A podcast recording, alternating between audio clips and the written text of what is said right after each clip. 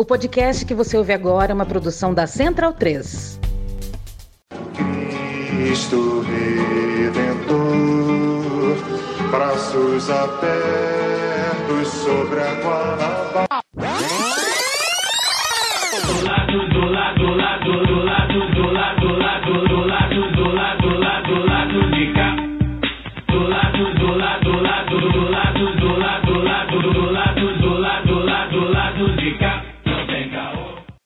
Momento, ouvintes da Central 3. Hoje é dia 26 de maio de 2022. Eu sou Caio Belandi, diretamente do estúdio Minha Casa, e está chegando no seu feed o lado B do Rio 235. Bem, é isso aí. Hoje a gente não está no Sauí Estúdio. Eu fui acometido aí com a tal da Covid-19, essa doença maldita que não nos deixa.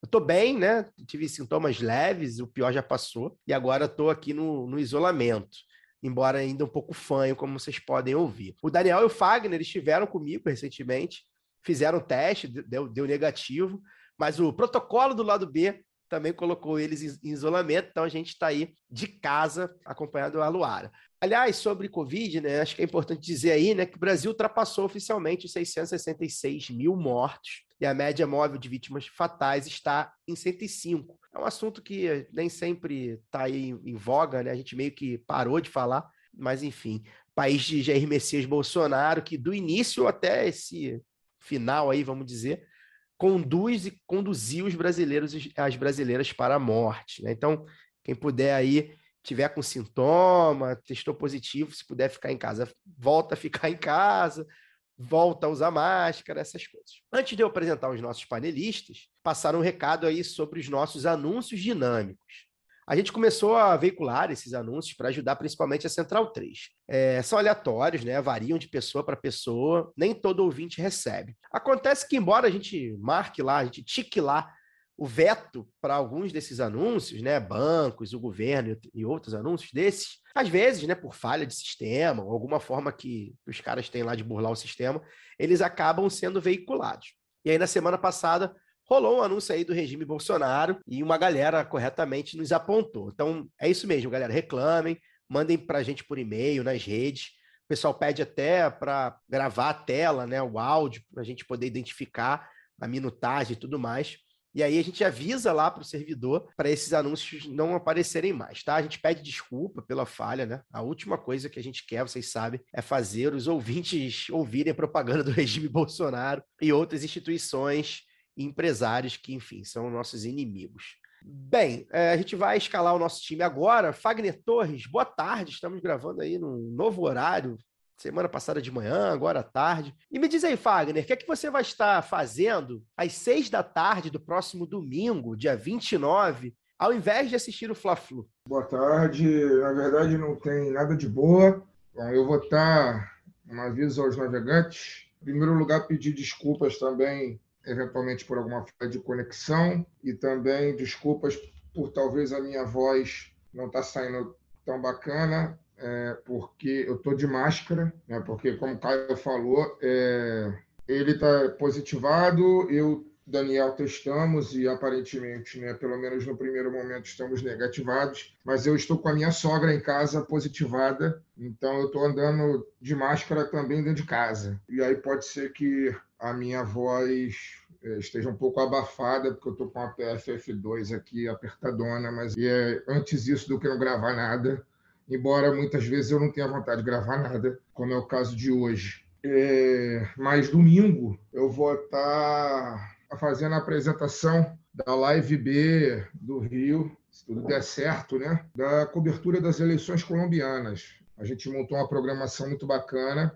para fazer domingo às 18 horas, lá no canal do lado B no YouTube. É, eu vou estar junto com a minha companheira Giovana Cato, que é colunista do lado B Notícias, é, fazendo a apresentação desse evento, dessa eleição importantíssima, já que pode ser a primeira vez que a Colômbia pode eleger, de fato, uma chapa de esquerda para a presidência da República com Gustavo Petro e a Francia Marques. E aí estaremos lá às 18 horas, eu, a Giovana e mais uma, um time, um timaço de especialistas, tanto brasileiros quanto colombianas, cobrindo, inclusive, né, em loco, os acontecimentos lá no, nosso país vizinho. A Marília Kloss vai estar com a gente, que é doutoranda em ciência política pelo IESP, UERJ, e pesquisadora do Observatório Sul-Americano, de Política Sul-Americano. A gente também vai estar com a Thalita Santiago Tanchait,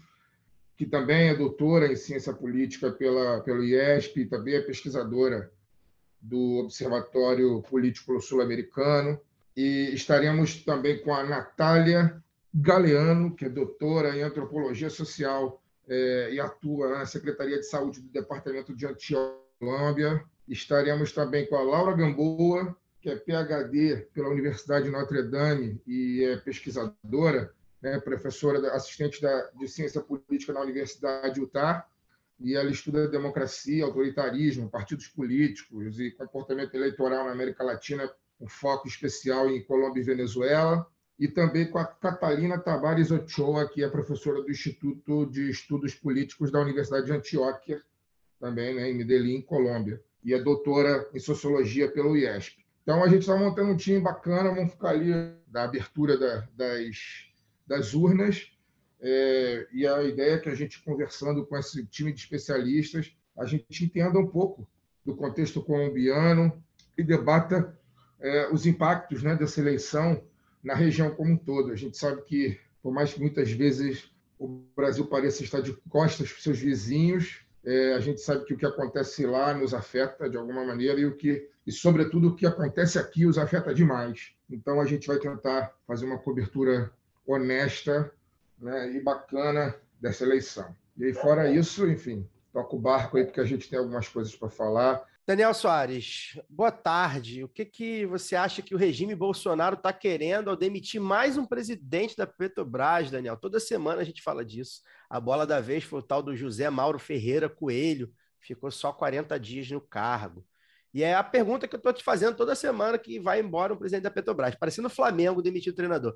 O que, que a gente espera aí dos próximos capítulos? Boa tarde, Caio, Luara, Fagner, ouvintes. É, tá, tá, tão rápido que eu não consigo mais decorar o nome. Depois do general eu perdi a conta. E tá, tá mais instável que técnico do Flamengo, né? Técnico do Flamengo só teve um esse ano, por enquanto. Parece que não por muito tempo mais, mas só teve um. É, bem, a política de preço da Petrobras a gente já falou é, diversas vezes aqui que é insana, né, nesse cenário inflacionário. Vocês ouviram lá do B Notícias também da semana passada, que é uma das raízes da, do processo inflacionário generalizado, que a gente, aliás, é um é um é uma hipérbole no, no, não uma hipérbole, é um Ai, gente, agora me fugiu a figura de linguagem quando quando a gente fala a mesma coisa. Redundância.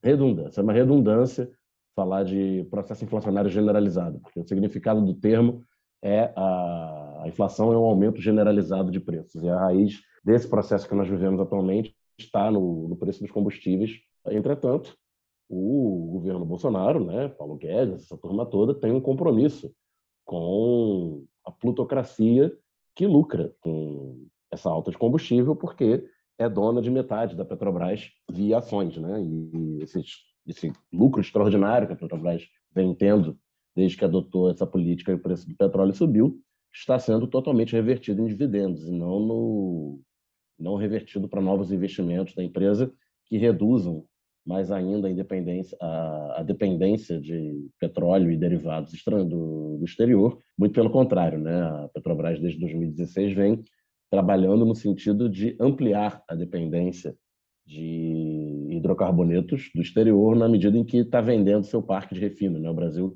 refina cada vez menos é, dentro do, do país. Chega a exportar petróleo cru para importar gasolina. E por isso pode ser que falte diesel aí no, no segundo semestre. É, é a chantagem do momento feita caso os preços sejam de alguma maneira controlados. E dentro disso tem esse teatro aí do Bolsonaro dizer que a culpa não é dele. A culpa é, pela política de preços de uma empresa é o governo que ele administra, não é dele. Então é de quem? É da empresa. E se é da empresa, eu vou ficar mudando presidente aqui, até para dizendo que eles não fazem o que eu quero. Então tá jogando para a plateia. E é engraçado, e eu comentava isso outro dia com, com um amigo que trabalha na Petrobras, que a cada troca de presidente a gente vê um presidente mais neoliberal e menos qualificado para o cargo. Aí a brincadeira que, que ele fez é que é, é o único tipo de pessoa que eles conhecem. Em tese, a troca é para mudar essa política de preço e segurar o, os preços dos combustíveis que estão cobrando é, a popularidade do, da desgraça lá. Mas é, nenhum deles atua, nenhum deles tem compromisso com, com qualquer questão interna. O compromisso deles é com a lucratividade dos acionistas privados e com o desmonte da empresa e a abertura de mercado para empresas internacionais. E repito aqui, pela enésima vez, repetirei quantas vezes forem necessárias, a abertura na medida que o petróleo é um oligopólio. São poucas empresas no mundo que, que detêm tecnologia, que, que detêm capital para promover a exploração da, do petróleo e seu refino. E a Petrobras, como uma empresa nacional, ela consegue, do tamanho que ela, que ela chegou a ter, ela consegue regular o mercado, é um instrumento de regulação do mercado nacional de, de combustíveis e, e de energia, e na medida em que ela se retira desse mercado, ela abre e, e, abre dependência, né, do, gera dependência do país em relação a esse oligopólio. Então, o oligopólio fica cada vez mais à vontade para impor seus preços e suas políticas e suas regras, já que a Petrobras abdicou do seu poder de mercado e se torna cada vez mais fraca por isso. Então, a concorrência diminui e o reflexo a gente vê nos preços nas bombas, não apenas nas bombas de gasolina, que é o reflexo direto, mas no preço de qualquer produto que tenha, é, que, que, use derivados de petróleo ou que cima de um caminhão que usam derivados de petróleo. Bem, o boa tarde agora é para Luara Ramos, e aí eu pergunto, Luara, é, é possível dizer que um país cujos militares, né, os generais, têm um plano de governo a longo prazo, esse país é uma democracia, cara? Olha, boa tarde, Caio. Daniel, Fagner, os nossos ouvintes aí. Rapaz, é, é, é, essa ideia de um plano de governo militar não é tão absurda que eu acho até difícil saber por onde começar. Eu sou nascida ali em 91, então a proximidade com, com a ditadura militar fazia as pessoas temerem essa ideia de ter novamente militares em cargos que são civis, né? Porque passam pelo debate político. E aí eu quero destacar que a gente sabe muito bem, primeiro, né? A gente sabe muito bem que tem uma parte da imprensa que age como asconde milico, que tem saudade de colaborar com governos autoritários. Porque foi um período em que muitos veículos de comunicação, e também aqueles que, que os financiam, né, cresceram. E também é por isso que a gente faz esse contraponto aqui. Eu acho que é, é, é, é difícil, porque se os militares estão ocupados em debater essa ocupação do Estado, coisa que não cabe a eles, quem que faz o trabalho de proteção das fronteiras, do pré-sal, de águas profundas? Porque isso não é tratado né, com seriedade, como deveria ser. É só ver o quanto o aparato militar, Caio, é, é sucateado no Brasil, né? Enquanto o Brasil também é defasado em tecnologia militar, porque é, a tecnologia militar ela é, ela acaba puxando, né? Isso a gente vê na, na história da, da, da, humanidade, né? Acaba puxando os, a, a, o desenvolvimento das tecnologias, enfim. E, e era isso que deveria ser discutido pelas Forças Armadas. Mas a gente vê, desde o apoio ao governo Bolsonaro, e aí os pazuelos que digam, né, é, é, que a mamata não apenas continua, como ela é cada vez mais explícita, como um privilégio de casta mesmo. Então, quer dizer, não, não, não trata de. Um, não é um plano para desenvolver o país, ninguém, eles não falam disso, né? Mas para manter as coisas como estão. Não se discute soberania nacional, discutem um alinhamento incondicional aos Estados Unidos. Não há uma alternativa de combate à miséria, mas de como usar o próprio exército para combater os miseráveis né, é, é, de, essa ideia do inimigo interno. Essa sim também é uma herança dos governos petistas que precisa ser revista com urgência, porque é burra. A gente paga muito caro para formar militar, para abrir estrada e para trocar tiro no, morro. E eu acho também que é, é, é, uma coisa assim que deve puxar, acho que a gente, né, enquanto esquerda ou campo progressista, a gente precisa parar de ter medo disso, e eles jogam muito bem com medo, com essa coisa de que se vai ter golpe, se não vai, sendo que o golpe já teve, né, em 2016. É, eu acho que esse tema ele abre um debate sobre o papel dos militares, né? Nós deixamos de fazer com a lei da anistia e jogando para debaixo do tapete durante todos os anos que se seguiram e que não pode ser só de reconhecimento dos fatos e personagens da ditadura, mas dos interesses, né? A, a quem serviram e a, e a, quem serve. Nem vou usar esse termo, mas eles usam muito, né? Que, é, que era o revanchismo da Comissão da Verdade, tudo mais. Mas é evidente que a gente precisa dar sentido à coisa, dar nome aos desaparecidos e torturadores, reconstruir a nossa história como vizinhos, como Argentina, é, é, fez, né? É, mas também romper com a ideia de que as Forças Armadas são esse bastião da virtude, porque não são. são uma corporação, pensam de forma corporativista, esse plano explicita muito bem isso, com o agravo de que eles detêm ainda o monopólio da violência. Então, a gente precisa direcionar, dimensionando os riscos desse monopólio, para como é que a gente vai mediar isso com o poder civil. Precisa ficar bem claro, porque é, é um debate que não pode mais esperar. Então, eu acho que é, é, é, fundamental que a gente tenha clareza disso, porque tem pouca gente falando sério sobre isso, né? É, falei, muita gente fica nessa coisa de, ah, vai ter golpe, não vai, esperando tanque na rua, quartelada, mas hoje há muita sofisticação para poder tratar desse tema, inclusive com notícia plantada para sentir a opinião pública, né? Então, é, vamos buscar debater isso com calma, gente, com dados, pensando segurança nacional como política pública, ou seja, é um debate que passa necessariamente pela política, pelas pessoas, pelo povo organizado. E eu tenho acompanhado algumas coisas também.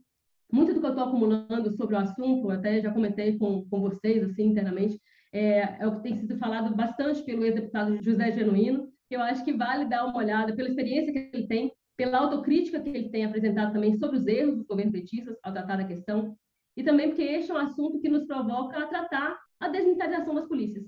Né? As eleições estão aí, as chacinas como a do Jacarezinho, da Vila Cruzeiro, a morte filmada de um homem no porta-malas de uma viatura da PRF em Sergipe e tantas outras, a gente não pode chamar isso de guerra. Porque como é que é guerra se só morre gente de um lado, gente?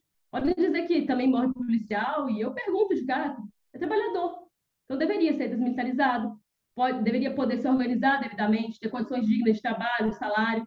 Tem um monte de general caducando aí, vivão, recebendo pensão gorda, enquanto o trabalhador está morrendo e atirando em outro trabalhador.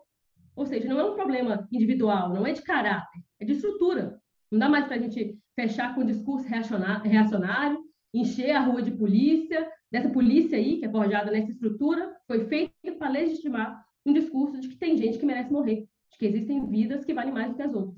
Então, acho que é, é um tema sério que a gente não pode tratar como é, brincadeira dos caras. Ah lá, então, os militares sempre se organizaram. Esse país, acho que a tradição maior é tragédia e golpe. E, e não dá para levar mais isso na brincadeira.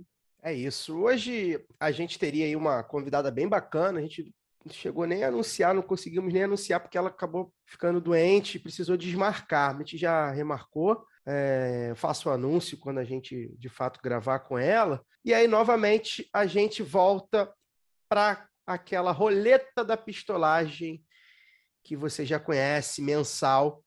Então, solta a vinheta aí, Cesarote.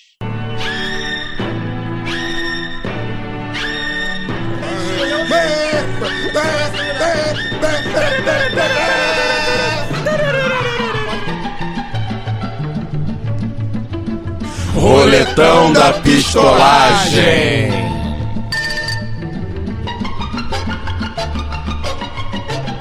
Bem, é, infelizmente a gente já dá as notícias assim. Mais uma chacina em favela do Rio de Janeiro. Na última terça-feira, o BOP e a Polícia Rodoviária Federal invadiram a Vila Cruzeiro, no Complexo da Penha, na zona norte do Rio, e executaram ao menos, pelo menos até agora, três da tarde de quinta, 26 pessoas. Foram mais ou menos 12 horas de tiroteio e as balas atingiram, claro, corpos negros como o de Gabriele Ferreira da Cunha, manicure, assassinada na porta de casa, na favela da Chatuba, que é vizinha à Vila Cruzeiro. A ação é até agora considerada a segunda mais letal da história do Rio, atrás somente da chacina do Jacarezinho do ano passado. A verdade, gente, assim, é, é, a gente vai ser bastante claro com vocês, né? Não tem mais o que falar. Não tem mais o que falar. A gente está cansado de falar. Né? Falar qualquer coisa, qualquer coisa que a gente fale aqui é inútil. Qualquer convidado que a gente traga aqui, a gente já trouxe vários para falar, é inútil. A gente não tem mais do que denunciar, a gente não tem mais o que apontar. A gente, obviamente, se, se solidariza com as famílias, né? Sempre, isso, isso sempre. Mas fora isso, a gente não tem muito o que dizer. Né? A, a, a gente está falando aí de um genocídio, né? De um povo, povo negro no Brasil. Ele segue a toda, né? Maior do que nunca. Nunca parou, mas ele está maior do que nunca. Ele está mais agressivo do que nunca. Ele está mais letal do que nunca. Mais midiático, mais eleitoral do que sempre. E não vão parar até embranquecerem essa nação. Essa ação aí que a gente contou é a ponta de um iceberg, tá? É um caso. Todo dia, todos os dias, em todos os lugares desse país. E aí, desde as periferias das desiguais capitais da região sul, da região sudeste, até os interiores mais profundos, lá do Nordeste, passando até pelos territórios indígenas do Norte, do Centro-Oeste. Enfim, o objetivo do Brasil real, do Brasil oficial, no caso, é deixar somente os brancos. Enfim, a gente vai tentar aqui fazer uma análise, enfim, jornalística, ou nem jornalística, né? uma análise talvez mais técnica, ou mais política, para além do sangue negro que escorre no jornal, né, está, chama muita atenção nesse episódio a participação da Polícia Rodoviária Federal nessa chacina. E aí a gente linka com a mesma PRF que matou um homem em Umbaúba, no Sergipe, após imobilizá-lo e jogá-lo na viatura. Encheram o porta-malas onde estava Genivaldo de Jesus Santos de gás, né, gás de pimenta, né, até que o homem morreu. Então eu vou repetir. Policiais, né, policiais rodoviários federais, jogaram um homem no porta-malas da viatura e tacaram uma quantidade absurda de gás tóxico e mataram um cidadão brasileiro asfixiado. E aí esse relato, se, se esse relato não é nazismo, se isso não é o governo brasileiro emulando a Alemanha nazista, as forças policiais brasileiras emulando as forças nazistas, se isso não é um homem preto, ou quase preto, ou quase branco, enfim, pobre, sendo morto como foram mortos os judeus numa câmara de gás em um campo de concentração, nada mais é. E se isso não está fazendo a gente parar, não está fazendo a gente fazer alguma coisa contra essas pessoas, esses porcos fardados, e se isso não está fazendo a gente, enquanto sociedade, fazer alguma coisa que pare essas instituições que são verdadeiras máquinas de assassinar gente preta, ou quase preta, ou quase branca, gente pobre. Se esse episódio não está fazendo a gente parar, nada mais vai fazer a gente parar. Fagner, é, enfim, a gente que andou conversando aí mais cedo, como sempre, né? São seis anos indo um no inbox do outro falar, caralho, o que está acontecendo? Enfim, é, vou passar para você comentar esses casos e analisar aí, enfim, tentar fazer alguma análise do que pode significar a participação da polícia rodoviária, né? Talvez seja aí a coisa de diferente nestes episódios? Bom, é, é isso. Eu, eu, tô, eu tô muito cansado, cara. Eu, eu tô muito cansado. Eu não queria fazer o programa hoje, porque minha sogra tem 81 anos e, e agora tá tendo, tem Covid pela segunda vez. Essa segunda vez que ela teve, ela tá tendo, ela tá tendo uns sintomas mais fortes até do que da primeira vez. É, e foi uma correria muito grande para mim, que eu tive que cuidar dela, levar ela no hospital, essas coisas, mas eu tô cansado, cara. Eu tô cansado. É... Quando finalmente cheguei em casa, hoje, depois de, depois de chegar com ela do, do posto de saúde, é, dar os remédios que ela tem que tomar e preparar almoço, essas coisas, e sentado ali no, no computador, é que a, parece que a ficha caiu assim quando fui pensar o programa é, do que tem acontecido essa semana. É, eu confesso para vocês que eu eu tentei eu tentei ficar um pouco afastado do, do noticiário policial até até hoje, porque no dia da chacina na Penha para quem não sabe, eu moro é, o Complexo da Penha e o Complexo Alemão, para quem é fora do Rio ter uma ideia, são é, é, é, mais ou menos como se fosse uma coisa só, uma serra imensa, né, que é a Serra da Misericórdia, que corta vários bairros, então vários bairros do subúrbio do Rio, inclusive o bairro onde eu moro. Então eu moro a, a, a cerca de 5 quilômetros, talvez até menos, de uma das entradas do complexo do Alemão, que são muitas entradas, né? São muitas entradas, são 17 comunidades, então é tudo muito misturado e eu moro mais ou menos perto. E, nesse, e no dia da chacina eu acordei às 6h40 da manhã com muito tiro, com muito tiro, muito tiro, muito tiro, parecendo que era dentro do meu apartamento. E isso a 5 quilômetros. 5 quilômetros é longe, né? Mas também não é tão longe assim. E é perto, mas também não é tão perto assim é, mas foi o suficiente para eu acordar assustado com a quantidade de tiro que estava sendo disparada e com o barulho de helicóptero. Né? E aí, enfim, acordei às 6h40 da manhã e, e, ao ligar a televisão já estava sabendo da operação e eu procurei ficar distante porque porque está muito pesado. A gente acabou de fazer um programa tem duas semanas com o João Luiz, que é um militante de direitos humanos, sobre a chacina do Jacarezinho e a destruição do memorial de Jacarezinho. E aquele programa foi extremamente pesado para todos nós e, e menos de duas semanas depois isso se repetiu de forma piorada, porque, como o Caio disse já na abertura, parece que já estamos com 26 o número de mortos e a justificativa que é dada é sempre a mais absurda possível. A gente na hora da justificativa é que a gente toma a, realmente a, a, dimensão de que o Estado brasileiro foi tomado pelo que há de pior em matéria de ser humano, pelo que há de pior, inclusive não dá nem para é para ter dúvida se é humano ou não, na verdade. Na hora da justificativa é que a gente vê, né, que que realmente é uma guerra é uma guerra do Estado, do Estado do Estado fascista contra o próprio povo e, e, a, e a meta é essa mesma, a meta é eliminação e, e só eliminação e nada mais do que eliminação. E a gente vê pelas entrevistas dos policiais responsáveis pela operação, a gente vê isso pelos aplausos de quem aplaude, né? O presidente da República, o filho do presidente da República, o governador do estado. Então, nessa hora, a gente vê que, enfim, é uma guerra declarada do Estado fascista contra a, o seu próprio povo. É mais do que uma guerra, é um massacre porque a gente não tem possibilidade de defesa, né? A gente simplesmente morre.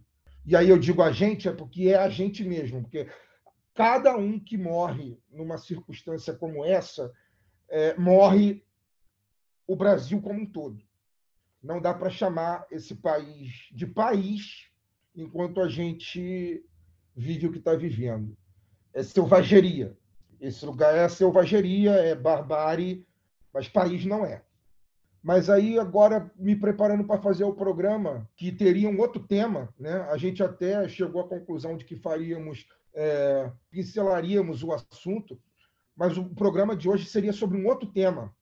Um tema também muito importante, mas não necessariamente sobre segurança pública, sobre violência policial. E aí, ao cair o tema do programa e parar e pensar, e aí me deparar com a história do Genivaldo, eu, eu, eu confesso que eu, eu botei uma música para tocar enquanto eu, eu pensava em como organizar a minha fala, e a música que tocou é aquela Solo Lepido Adiós, do Leon Diego com a Mercedes Sosa, né? e que tem aquele trecho que fala: né? Eu só peço a Deus que a dor não me seja indiferente, que a morte seca não me encontre vazio e sozinho, sem haver feito o suficiente. Né?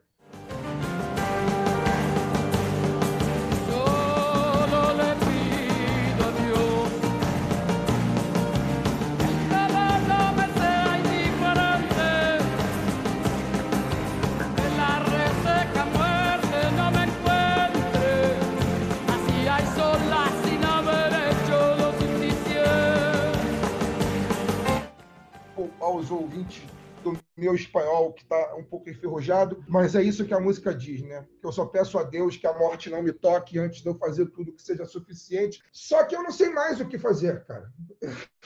A questão é essa. A questão é essa. Assim.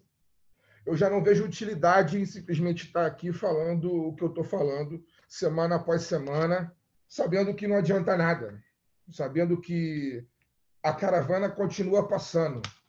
Né? Nesse caso, os cães que estão ladrando somos nós. A caravana deles continua passando, continua morrendo gente a rodo, continua morrendo gente sem a menor necessidade, continua morrendo gente que definitivamente não era para morrer, e, e a gente está aqui, repetindo semana após semana. Eu não sei se para ninguém, eu não sei se, se as pessoas que estão nos ouvindo estão tão anestesiadas quanto nós. Eu só sei que eu estou cansado, cara. Com o que aconteceu essa semana no Complexo da Penha e o que aconteceu ontem em Umbaúba com o Genivaldo, cara. Sabe, foram cenas assim, à luz do dia, cara. À luz do dia.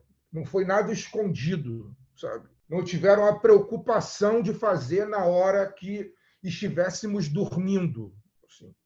Foi tudo à luz do dia, foi para todo mundo ver, foi para todo mundo filmar, e nada com esses marginais, esses, essa corja, porque isso não, não dá para chamar de outro nome. Porco, esses porcos, nada vai acontecer com esses porcos que fizeram tudo isso à luz do dia.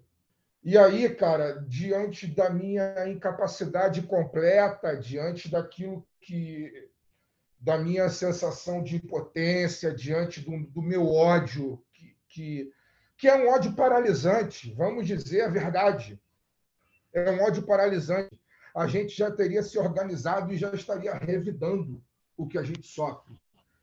Só que a gente está paralisado. A gente está paralisado.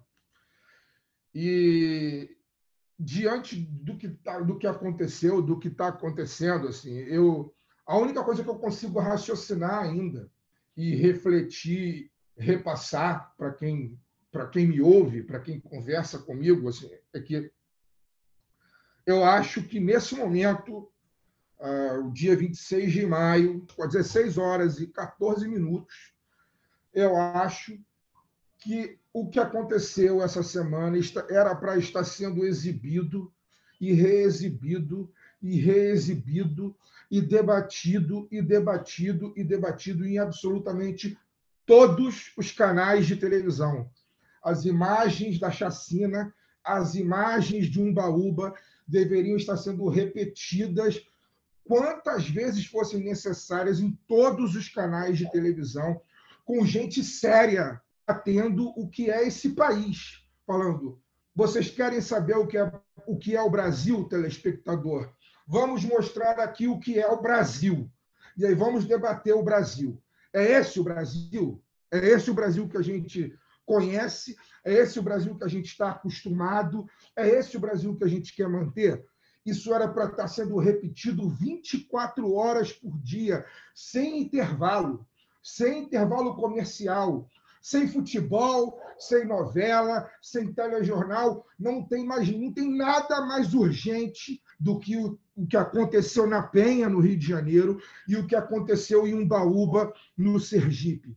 Não tem coisa mais importante a ser debatida. Embora a gente esteja sendo atropelado por essa avalanche de merda que se tornou o Brasil em todos os aspectos, de 2013 para cá, todos, não é, não é um ou outro, não. O Brasil se tornou uma avalanche de merda em todos os aspectos da vida social brasileira, em todos. Mas hoje não há nada mais importante.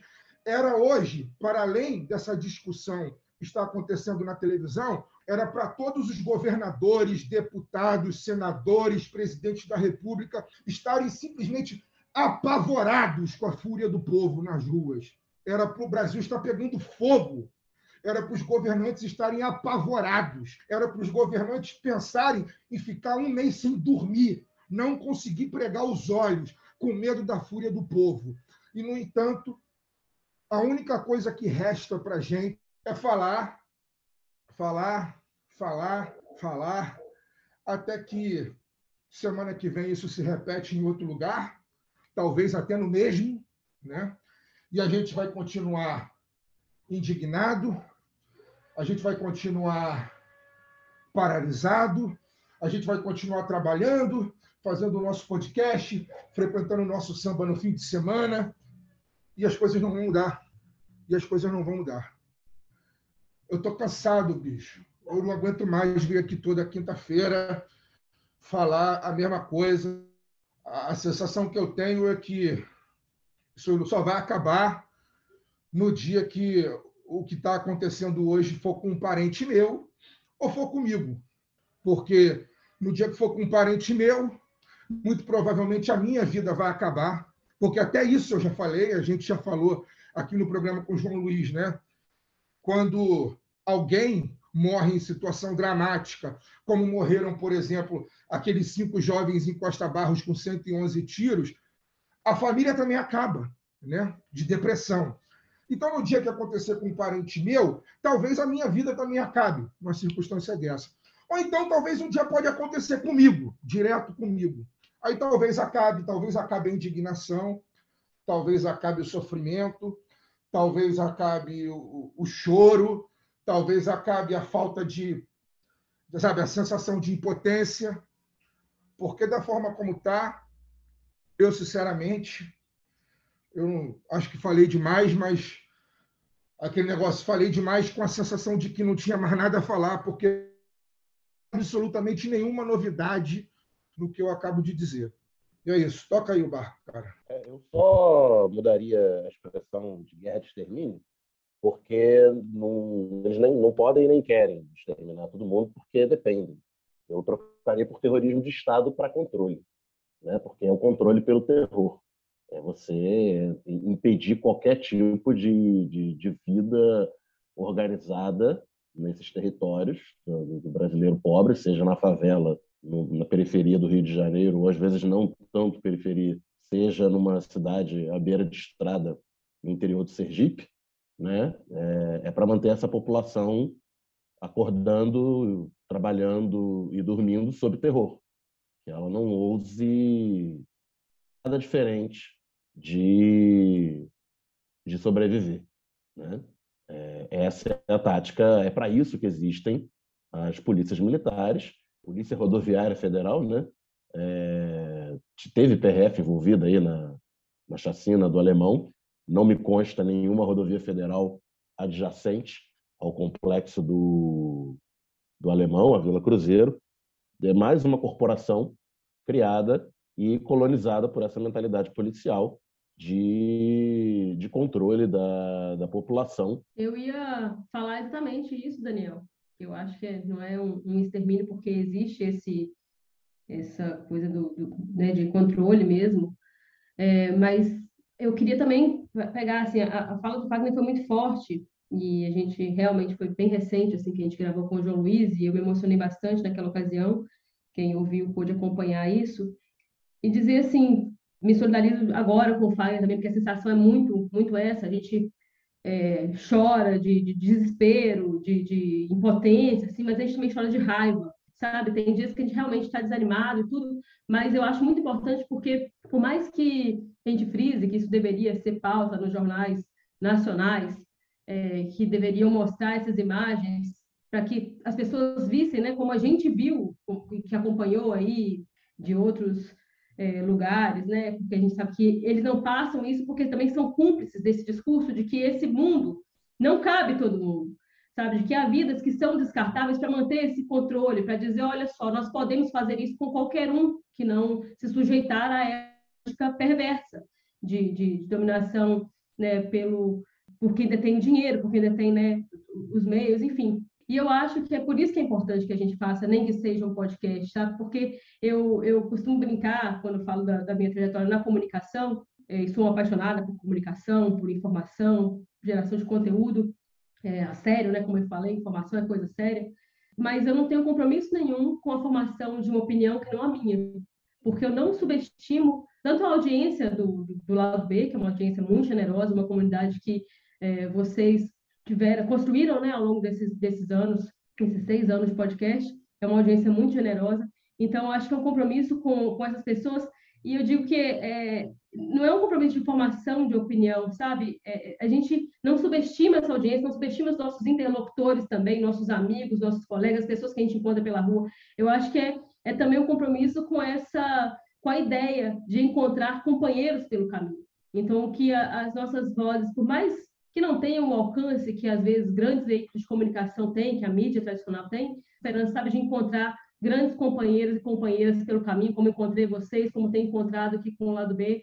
E eu acho que isso, mesmo que seja uma coisa romântica se dizer agora, eu acho que, que é, é, e otimista também, né? Talvez a gente pense que o otimismo já não caiba. Eu sou um otimista incansável, sabe, gente? Porque a, a outra alternativa é se entregar e eu, não, eu realmente não estou disposta, não para essa gente, sabe? Não para quem acha que a nossa vida vale menos, que a vida de, do Genivaldo vale menos. Eu não, eu não consigo, eu não, eu não posso dormir com essa, com essa ideia.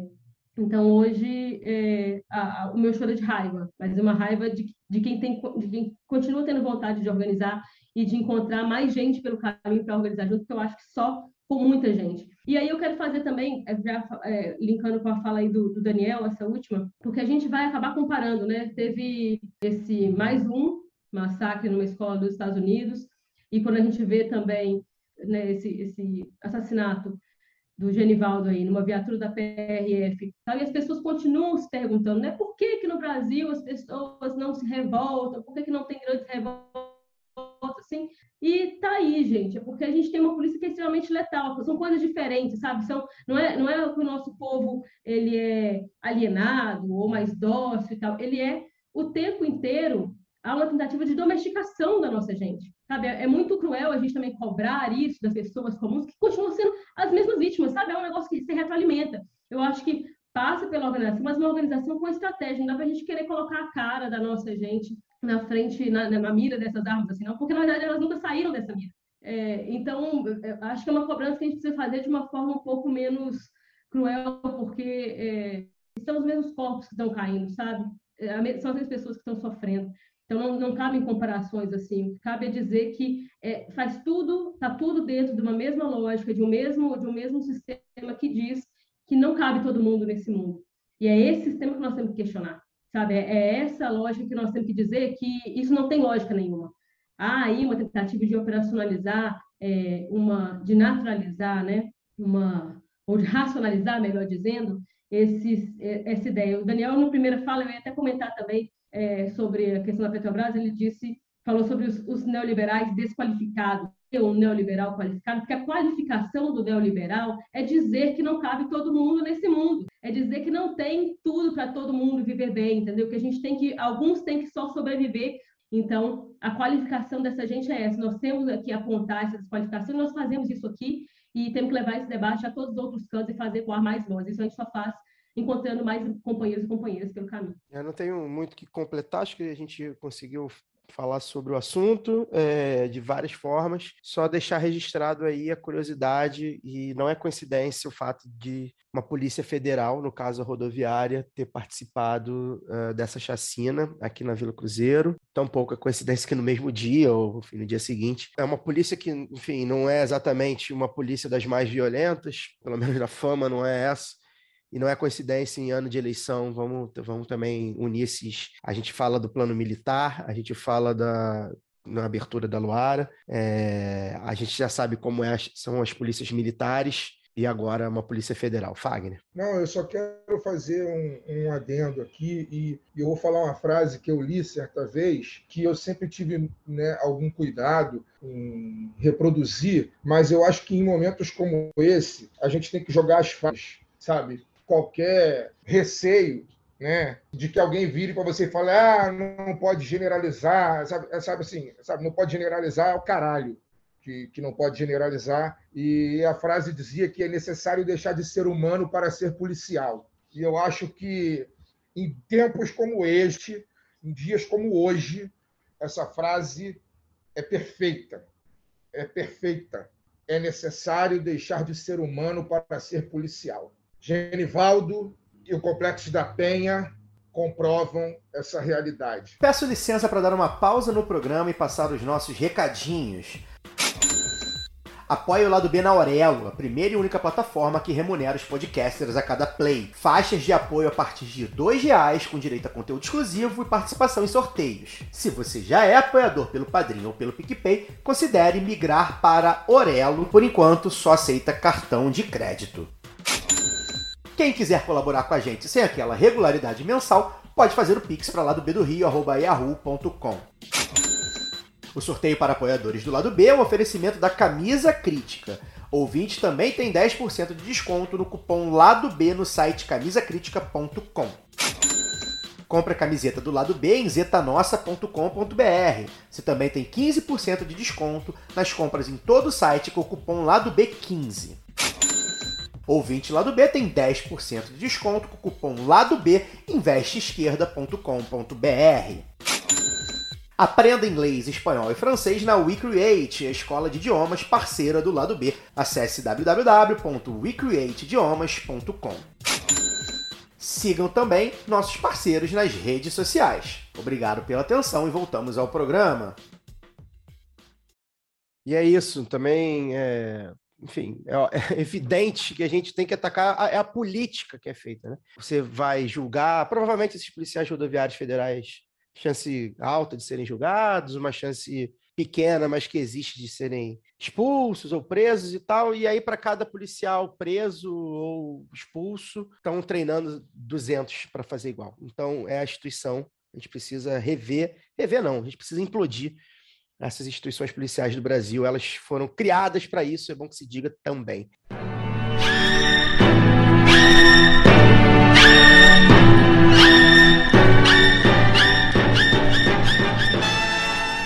Uma das principais inimigas do bolsonarismo, desde que Jair Messias Bolsonaro apareceu no cenário nacional como um player político, a Lei Rouanet continua sofrendo todos os tipos de ataque da extrema-direita, na tentativa mesmo de ferir a imagem de artistas, principalmente os artistas que estão na oposição hoje, né?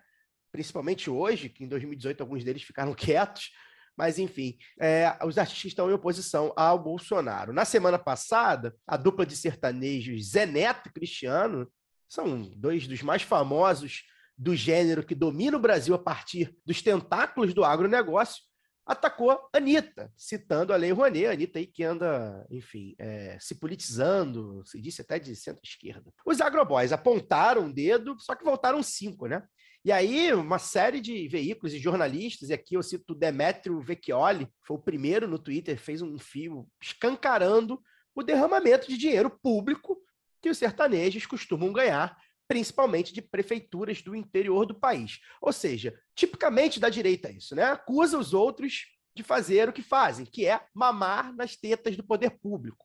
A mamata não só não acabou, como aumentou e agora ela é direcionada para os amigos do rei. E aí, Daniel, vou pedir com você, enquanto economista, fazer um apanhadinho para explicar rapidamente. A gente já debateu isso aqui, mas achei sempre bom explicar mais ou menos o funcionamento do mecanismo da Lei Rouanet e quais são as diferenças aí para essas contratações municipais, principalmente. É, a Lei Rouanet a gente já explicou, ela é um mecanismo até bastante liberal, bastante não, totalmente liberal. Ela nada mais é do que uma lei de renúncia fiscal, onde projetos culturais são apresentados a, ao Ministério da Cultura, dizer, agora uma secretaria, né?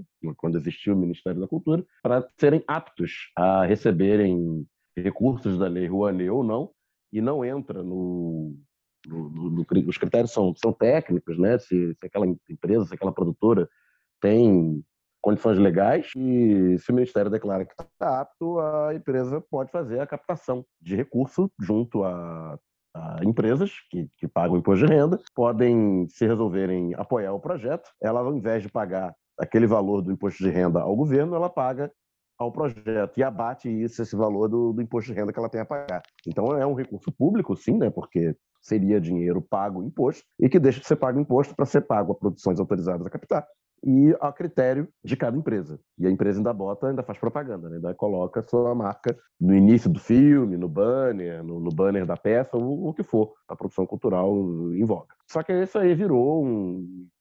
Você pode, lá, naturalmente, você pode questionar a, a Lei Rouanet por isso, né? ela tende a, tende a apoiar apenas projetos que retornam invisibilidade, e isso faz com que uma série de, de manifestações culturais não consigam captar e tenham que, que captar em outras fontes é, públicas e é, só que isso aí virou um, um mote né, da, da extrema-direita, e extrema-direita, Caio publicou um texto sobre isso, né, gosta de bater na cultura, extrema-direita não gosta de, de cultura, não gosta de cultura crítica, não gosta de, de manifestações culturais que não sejam estupidificantes. Então, bateram muito nisso, da mamata, dos artistas, artistas que são contra o Bolsonaro porque vai acabar a mamata, não vão receber mais recurso da Lei Rouanet, como se fosse algo de graça. Né? Você, você recebe lá para ficar falando bem do governo do PT, uma lei que foi criada no governo Collor, inclusive, mais de 10 anos no governo do PT, e o discurso num segundo nível, né? teoricamente mais sofisticado, era de que não, a cultura precisa viver de forma autônoma. Isso é uma outra falácia, não vamos nem entrar no mérito.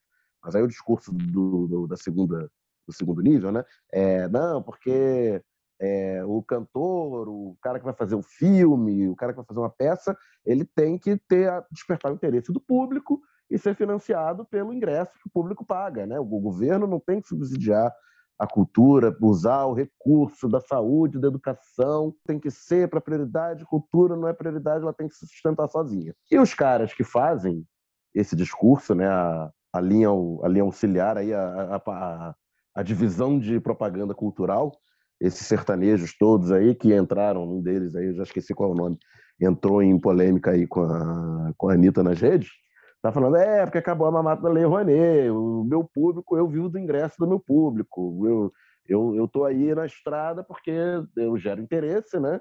E o público paga ingresso, e com esse ingresso eu financio minha produção, papapá, papapá, e aí financia todo o seu estilo de vida, ostentação, que é muito comum nesse tipo, nesse tipo de, de artista, né? E isso daí, é, esse bate-boca aí nas redes, gerou essa, esse interesse da, da imprensa de correr atrás é, desses caras recebendo dinheiro público, e que não é pela Lei Rouanet, é por contratação direta de principalmente prefeituras, né, de órgãos públicos, mas principalmente prefeituras, principalmente prefeituras do interior, prefeituras de poucos recursos, prefeituras de cidade pobre, pagando cachês milionários para esses caras que enchem a boca para falar que não usam recurso público. E nesse caso da saúde, da, da educação, né? Porque sempre você, é, acho que eu já falei aqui, né? Você tem um método de você falar se a pessoa tá, de você verificar se o discurso da, da pessoa é falacioso ou não. Se ela defende coisas que são impossível de você não, não defender, né? É porque o discurso dela é hipócrita. Ah, eu defendo mais saúde e mais educação. Como? Você que defende que o recurso seja totalmente público, você depende mais recurso, como você vai operar? Você fala, ah, não, é saúde e educação, pronto. Claro, ninguém vai ser contra a saúde e a educação. E... Mas se o discurso é que tem que sobrar mais recursos para a saúde e educação e não para cultura, você está falando de, de, de prefeituras que têm poucos recursos e, por isso, esse dinheiro vai sim fazer muito mais falta para a saúde e educação do que o dinheiro que deixa de ser arrecadado pelo governo federal via lei Rouanet. E isso aí gerou pérolas incríveis, como a do Sérgio Reis, até respeitado, artista da velha guarda aí do, do sertanejo, que depois enveredou pela política e hoje é, repete o discurso aí desses caras, falando que dinheiro de prefeitura não é dinheiro público, é dinheiro para o público, tentando, tentando entender a lógica, tentando explicar essa lógica dele. Diferentemente da Lei Rouanet, a gente, quando vai fazer a apresentação para a prefeitura, a gente emite nota fiscal, é tudo certinho, contrata a empresa, a prefeitura quer botar diversão para o povo, e aí movimenta economia e tal. Aí, ah, agora que é para eles, vale a pena usar dinheiro público na cultura como indutor ao desenvolvimento, né? Enfim, a, a hipocrisia, né? Como se o cara que recebe via Lei Rouanet não fizesse tudo com nota fiscal, tudo bonitinho. Não, eu acho que o, o principal ponto, e aí vou, vou linkar aqui com a questão do, do agronegócio, né? Do soft power, nem tão soft assim, é, a questão é, é, a gente até aqui não, não, não é o, o X da questão é as prefeituras realizarem os shows artísticos. Primeiro, você está dando lazer, né, para cultura para as pessoas, é, você está fazendo girar a economia, pequena economia e tudo mais. A questão é que isso fica preso nesses artistas, né? na mesma mecânica que opera a Lei Rouanet, ou seja, as empresas só querem os melhores, os mais famosos, e aí os mais famosos vão ficando mais famosos e vão continuando recebendo dinheiro, e vão recebendo mais dinheiro, estando em mais locais, né? Então isso acontece agora, estão falando aí do Gustavo Lima, né? São as figuras do, do, do sertanejo que vão se perpetuando, né? E, e essas figuras, e isso está muito escancarado hoje, porque de fato é um soft power, né? De fato é um, é um poder exercido pelo agronegócio, que é um tema que a gente vai trazer aqui em breve. Essa é a grande questão, né? Você, é, essas prefeituras fazem isso muitas vezes, né, de maneira irregular, mas isso vai acontecer em vários, né, em vários dos mecanismos estatais. Não é por ser irregular, é porque a gente também, além disso, é, a gente também precisa atacar esse discurso único, né? Ou seja, é, ok, a gente sabe que os sertanejos são um sucesso, mas por que, que eles são um sucesso no interior do Brasil e só eles e só os mesmos, né? Dificilmente você vê uma renovação, e quando você vê a renovação, essa renovação nesse mercado, ela é toda puxada pelos mesmos nomes, né? É bom até que se diga que tem dois ou três grandes escritórios, esses todos esses sertanejos aí que vocês conhecem, mesmo de nome, é, são dois ou três escritórios que comandam eles todos, né? Então tem todo um, um, um discurso único e que por trás disso, né, Laura, tem o, o, os tentáculos do, do agronegócio. Sim, é um debate que nós vamos falar aí de indústria cultural, vamos falar também assim, que não dá para, por mais que a gente fale assim, não é exatamente regular, mas a gente pode pensar aí no caso da, de uma moralidade mesmo sobre a questão né, da, do financiamento público disso. porque é, existe essa modalidade. A questão é por quê, por que esses nomes, e aí a gente pode questionar se há aí é, algum tipo de repasse por fora. É, isso já foi levantado algumas vezes, mas nunca a sério. E é, é interessante porque esses dados são públicos, né, Caio? Esses dados já estavam aí.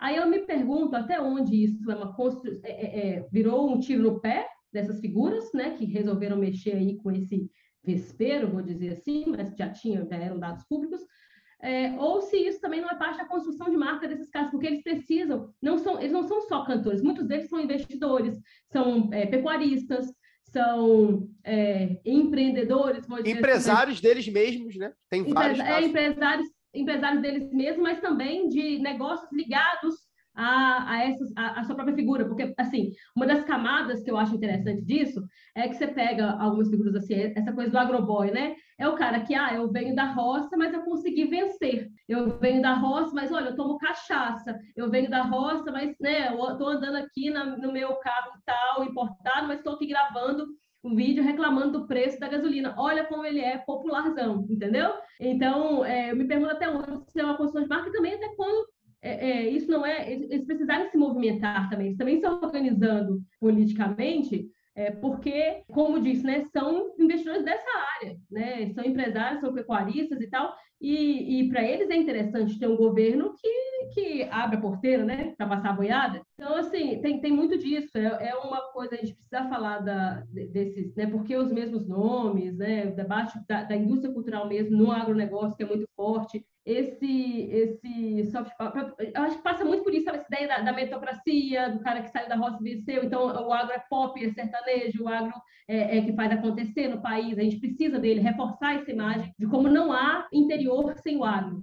Quando, na verdade, é, por exemplo, eu, eu, sou do interior, né? Minha cidade é uma cidade empobrecida do, do interior de Minas Gerais, cidade de 20 mil habitantes, que sobrevive basicamente de agropecuária. Não é uma cidade hoje que está aí no coração do agronegócio, né? Não tem grandes é, é, é, basicamente isso, é agropecuária. E, e, esse discurso impera muito lá, assim, porque o Brasil é muito disso também, né? Por mais que não tenha exatamente ali uma produção de soja, de milho marcante naquela região ali de onde eu nasci, a identificação é, é muito óbvia dessas pessoas. Então, isso vai se retroalimentando, é um negócio que, que carece que a gente discuta mais, discuta a sério, para além das brigas de fandom, assim, nada contra. Acho até e de gosto, né, Luara? De, de, é, gosto. de, gosto. Não é, não é sobre gosto, né?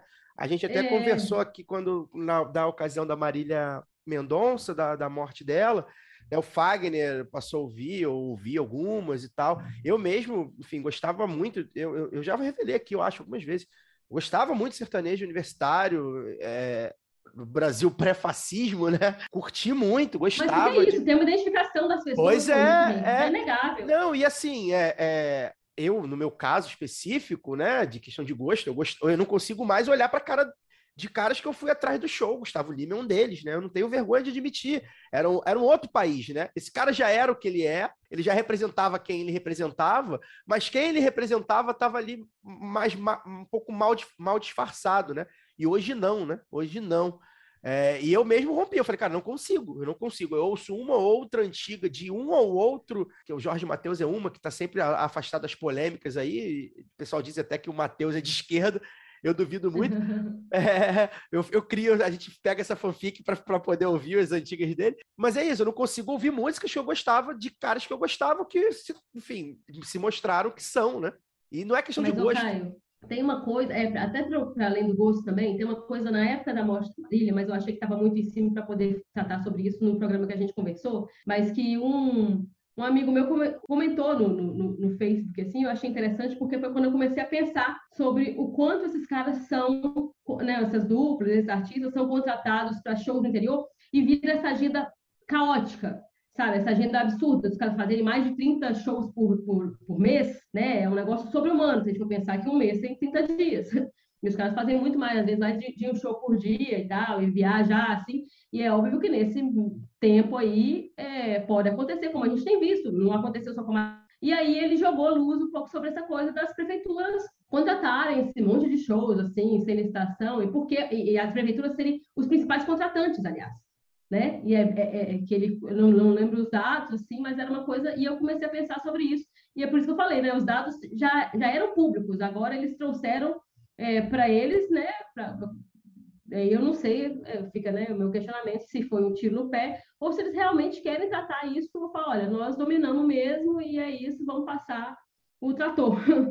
Mas eu, eu acho que é esse, esse papel aí de transformar em algo produtivo a partir daí, né? Pensar nessas modalidades, né? É, pensar na produção cultural, na cultura popular como todo, e para além de, do, do, debate elitista, porque eu acho que vale a gente debater o que é indústria cultural.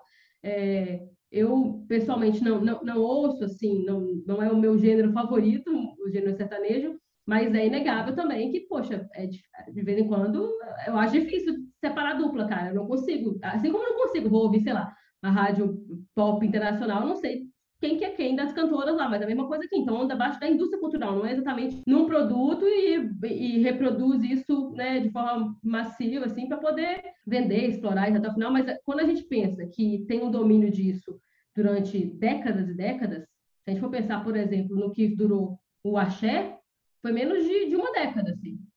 Agora, e o sertanejo, que está aí, não, não, não sei nem mensurar esse sertanejo universitário aí, nós vamos dizer, vamos para quê? Para uma terceira década já de dominação dos caras, nas paradas.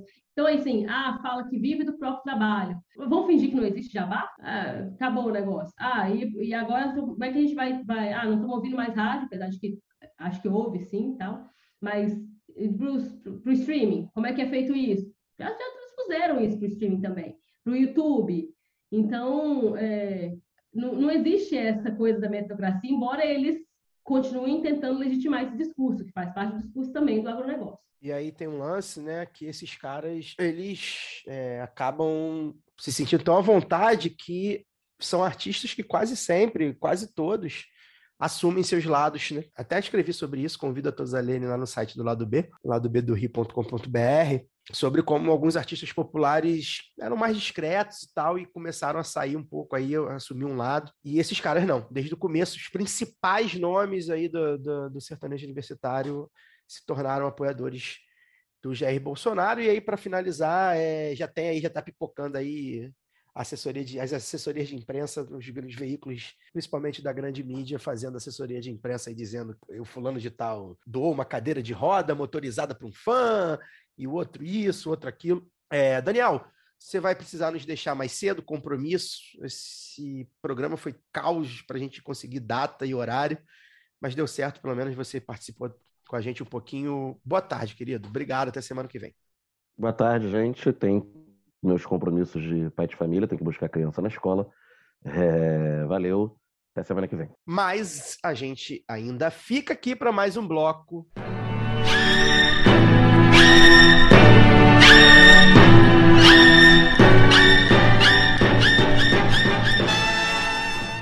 Bem, a gente vai falar de eleição agora, né? O João Dória Júnior desistiu da candidatura à presidência da República. Dessa vez é para valer, é para valer pelo menos até agora, né? Enfim, estava é, pressionado, foi chantageado pelo PSDB para pedir pinico e ele anunciou a sua saída da disputa, a disputa pelos 5% de votos. Ele sabia que não ia ter grana, né? A estrutura do partido PSDB boicotou é, a candidatura dele desde o primeiro momento, a chance do Dória ser o terceiro ou o quarto da eleição. É, a curiosidade que a gente vê aí nesse caso é que o Dória já vinha num processo de é, tomar o PSDB mesmo, né, impondo suas vontades, é, e aí dentro ou fora do, do regulamento lá do partido, e agora tomou o contragolpe, ganhou as prévias, mas pediu Penico. E aí o PSDB tá aí se juntando no tal nome da terceira via, se lenga-lenga do caralho. Deve fechar apoio para a senadora Simone Tebet, do MDB, junto com a União Brasil. Só que a Simone Tebet é outra nanica, né?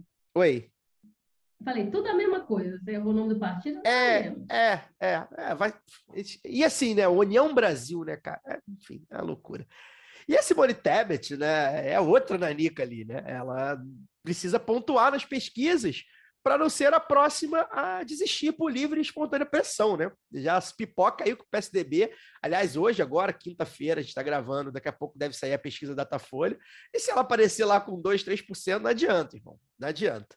Embora na barraca da democracia sem caô do catete, já tem a camisa da Simone Tebet, hein? Olha aí. E aí, Luara, é, acho que a pergunta que a gente tem que fazer é como é que esse movimento da direita repercute no que vale, né? Que é a disputa entre Lula e Bolsonaro. Como é que você acha que isso mexe uh, na disputa? Embora o que a gente vai falar aqui possa até ficar rapidamente defasado, porque está vindo um Datafolha aí, depois de dois meses, um Datafolha que é um instituto que é mais acurado do que, com dados mais acurados do que os outros normalmente. Mas como é que você vê aí é, a desistência do Dória? Como é que isso repercute, principalmente no Bolsonaro? Olha, é, é, é, difícil tratar dessas questões no Brasil, tanto pela defasagem, que as coisas estão mudando muito rápido, quanto também porque, é, na verdade, o bolsonarismo arrependido que vota em João Dória ou em Simone Tebet, sei lá, não me parece tão arrependido assim. Então, acaba que nós estamos tratando de uma mesma coisa, assim, como é que captura esse, esse pessoal que ainda não foi,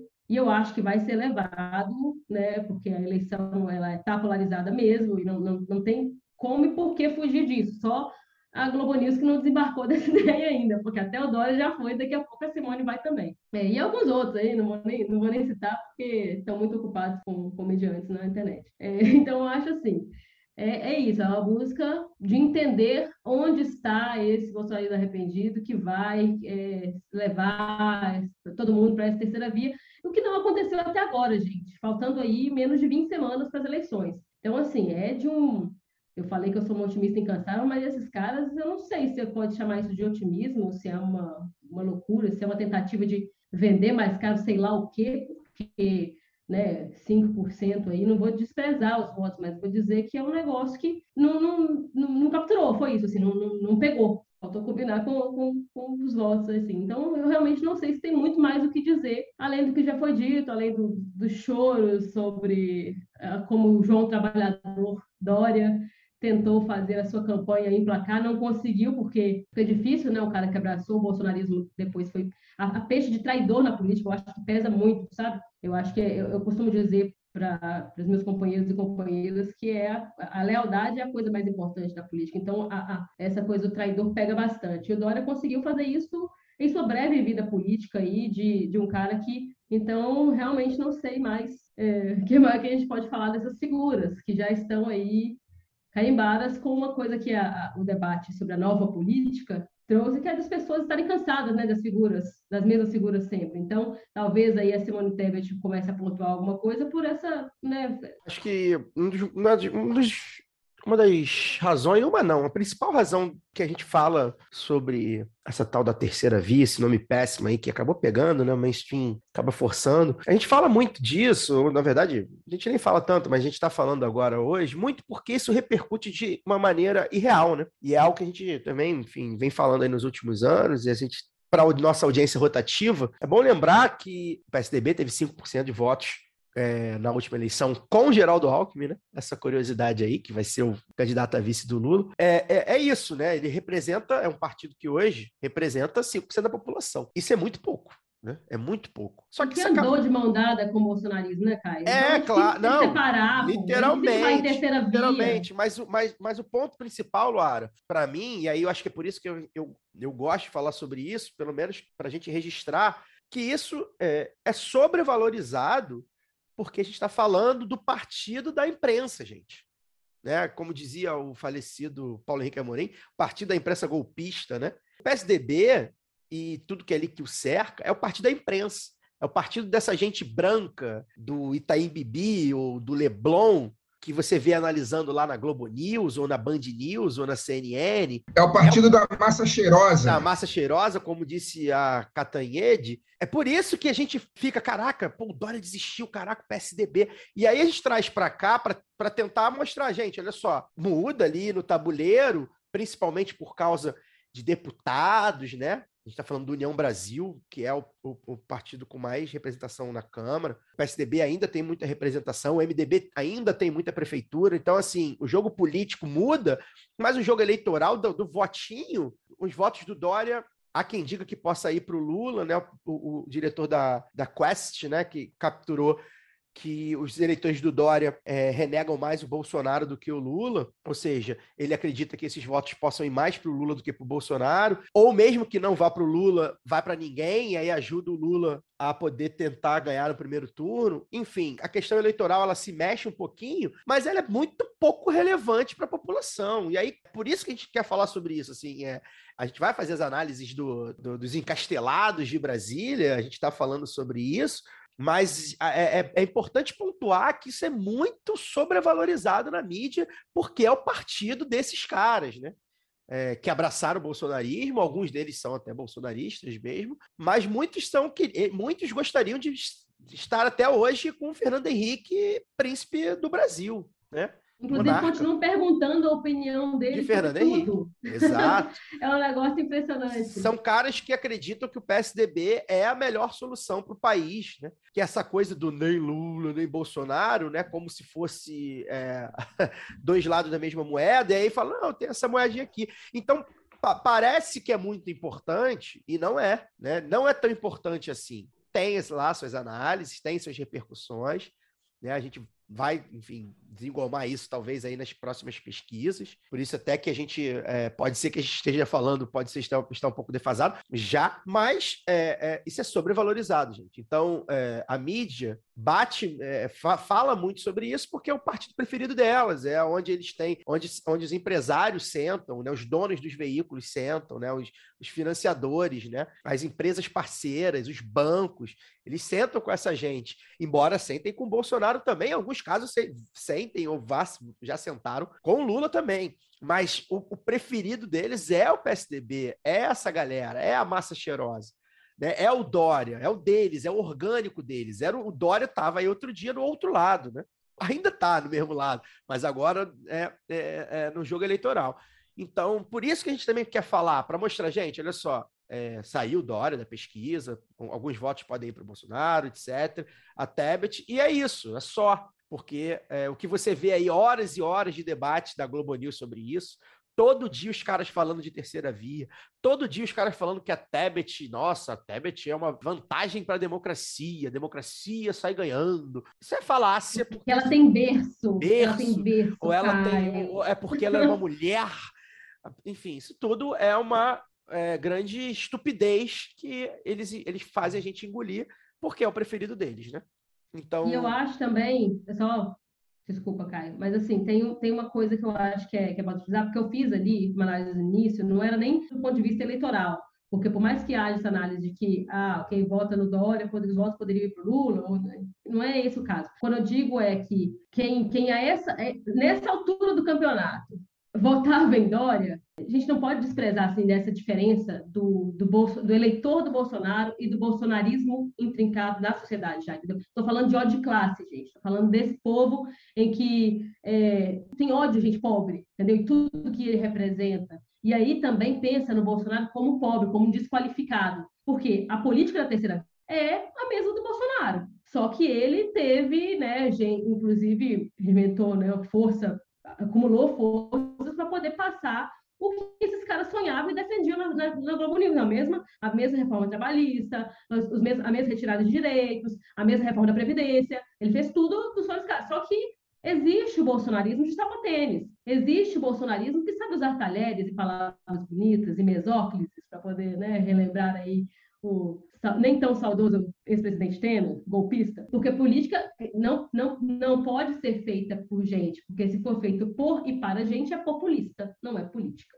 Então, é preciso explicitar assim, quem são essas pessoas e o que defendem e por que elas têm tanto espaço. Para legitimar discursos, como que foi retirado de pauta essa semana, mas acho que vale falar também, Caio, de que tem que pagar universidade, tem, universidade pública tem, tem que ter mensalidade. Entendeu? Esse tipo de coisa serve como, principalmente como vitrine para esse discurso de que não cabe todo mundo nesse mundo, como já falei aqui hoje. Então, essa gente está a serviço desse discurso, sabe? Esses é, neoliberais desqualificados, eles são qualificados para poder colocar isso em prática. E aí há uma perfumaria, né, que o PSDB fez ao longo da sua história, e aí o Dória, marqueteiro que só, faz isso muito bem, dizer né, de transformar alimento em ração humana. Então, é esse tipo de gente que casou muito bem ali, fazendo toda uma, fazendo uma síntese assim, né, do que é esse casamento entre a grande mídia e o PSDB e o espaço que eles têm, é isso. antes de a gente encaminhar aqui para o encerramento, é, voltar lá para o primeiro bloco, só para dizer que o Genivaldo, né, que, que, que foi morto, assassinado, ele tinha é, a gente nem comentou, ele tinha questões mentais também, né, alguns distúrbios mentais, né? diagnosticado com esquizofrenia e tomava medicação controlada. E, por fim, também, que a gente não citou lá, lembrar saiu agora, na verdade. O Bolsonaro parabenizou a chacina no, no, na Vila Cruzeiro, que já era né, de se esperar, ele já tinha feito isso, a gente não comentou.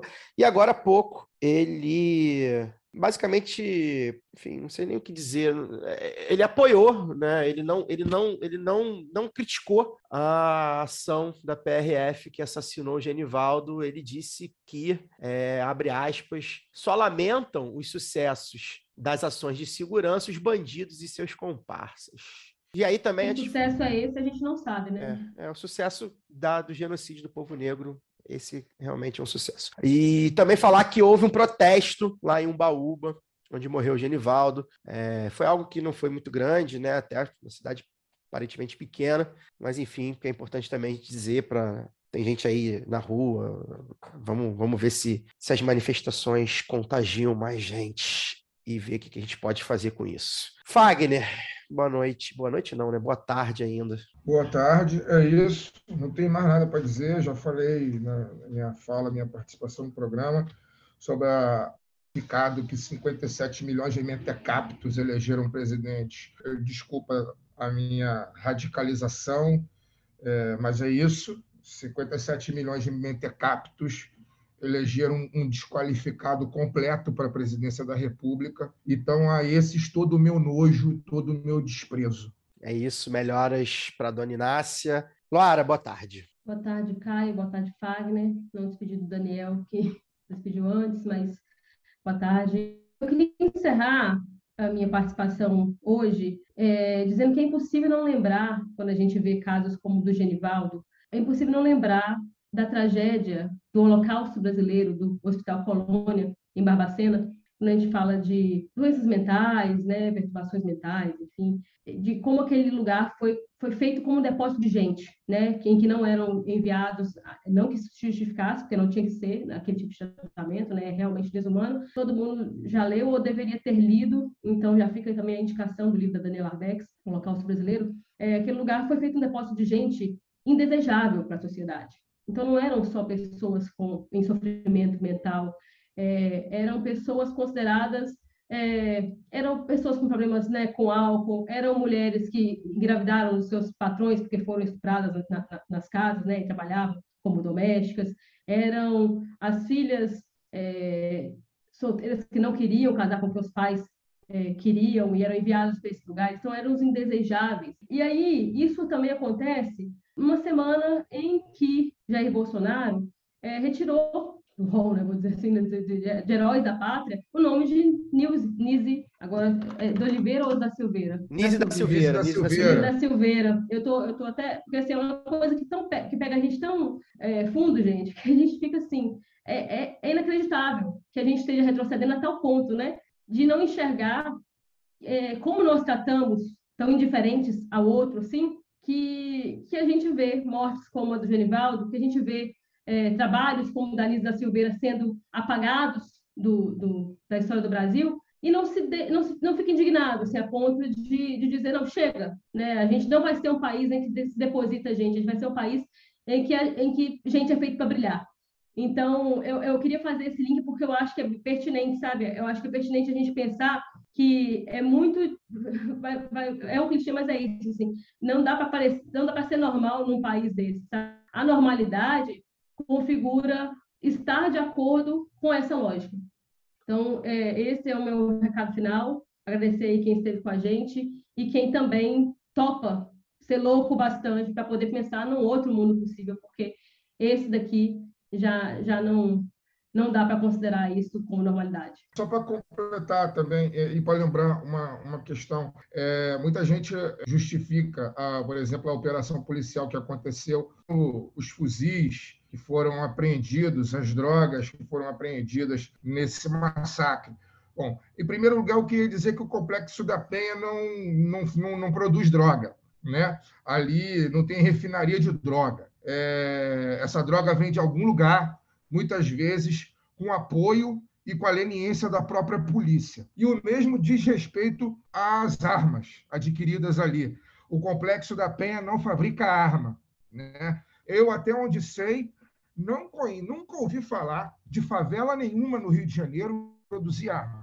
Todas as armas que chegam nas favelas do Rio de Janeiro, ou elas chegam ali com a polícia fazendo vista grossa, ou a própria polícia pega e vai lá vender para quem está lá. Então, não seja cínico o suficiente para justificar uma chacina né, em cima de armas e drogas que muitas vezes chegam nas favelas pelas mãos da própria polícia. É isso. Foi, essa semana que passou foi dia até da luta antimanicomial, né? Se eu não me engano. É... é... até isso eu tinha. Mas aqui, só fazer um outro link com o do Fagner, até porque no Vivenas da Barra foram encontrados 117 fuzis e ninguém morreu. É, no condomínio do presidente. Bem, é, antes de encerrar, mandar um abraço aqui para o João Ângelo Abizaide. Acho que é Abizaide ou Abizaide, enfim. Que é amigo da minha amiga Flávia Alves. Eles trabalham juntos lá na defensoria. E ela fala que ele fica falando pra caramba do lado B. Então, pô, João, ficamos muito felizes aí com a sua audiência compartilha muito, fala bastante aí para o pessoal do trabalho. O boca a boca para gente ainda é a melhor propaganda, tá, galera? É aquele grupo que você tem da galera que quer ouvir uma coisa diferente. Às vezes nem são necessariamente pessoas de esquerda, mas que gostam de ouvir alguma coisa diferente. Existem essas pessoas, né? É, aquelas mais isentonas, abertas ao diálogo, né? Enfim, manda aí no grupo, fala aí que ouviu a gente. É bem legal. Mandar um abraço também para Maria, Maria, assistente de turma da minha companheira Flávia, lá no colégio que, que, que ela dá aula, lá no Flamengo também ouvinte do lado B, né? Aí foi fuxicar as redes da Flávia, né? Deu aquela famosa stalkeada e viu que a Flavinha era casada comigo. Então, beijo para Maria. E para fechar aqui, lembrar o Marcelo Batista. Alô, Marcelo Batista. Você é o único ganhador do sorteio da camisa crítica para apoiadores e apoiadoras do lado B que ainda não retornou o contato. É... e a gente vai fazer o sorteio aí de maio e junho já, daqui a pouco, e aí a gente vai passar o teu teu nome, cara. Então, olha o e-mail de cadastro. Se você conhece o Marcelo, dá um tuque nele aí, pede para ele entrar em contato com a gente para fornecer os dados para a camisa crítica enviar o brinde. A gente fica por aqui.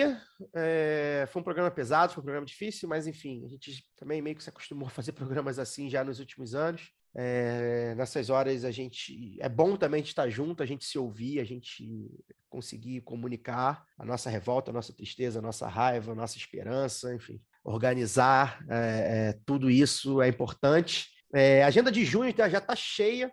A gente vai falar bastante aí com várias atrações bacanas, então fiquem ligados e ligadas. Semana que vem a gente volta. Valeu!